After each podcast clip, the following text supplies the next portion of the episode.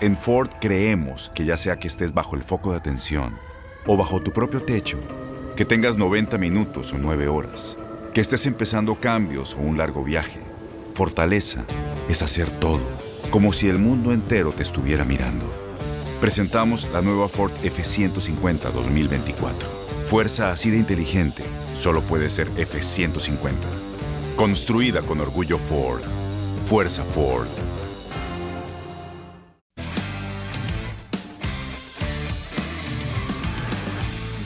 Después de un verano más intenso que sesión de ejercicio con Bárbara de Regil.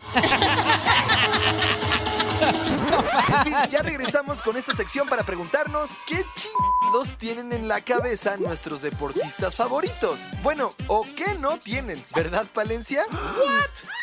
Palencia, con ese cambio de look, se convierte en la primera persona del mundo que quiere parecerse al Chelis.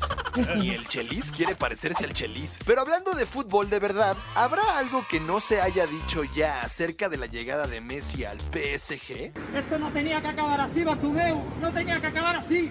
Además de mencionar la mano de Ibai Llanos. Bueno, sí, mando saludos, mi primera aparición en, Twitch. temblando más que el piojo al ser goleado y eliminado de la League's Cup por el Seattle Sounders. Sí, a los Tigres los eliminó un equipo que tiene nombre de telonero de Pearl Jam. Para las nuevas generaciones que no saben de quién estamos hablando, Pearl Jam es una banda gringa que tu papá escuchaba con sus amigos cuando quería ponerse más bravo que los de Juárez. Y si todo salía bien, después de echar el slam, uno de ellos quedaba chimuelo. Y hablando de chimuelos, no podemos dejar de hablar de Olivier Mbaizo, jugador camerunés que sintió el rigor de Laines. Aunque si vemos la imagen en reversa, parece que Olivier se está comiendo un delicioso y solitario esquite. Muy bien Laines, se ve que además de bueno para el foot, es bueno para pelear, a diferencia de este señor. ¿Eres bueno para pelear?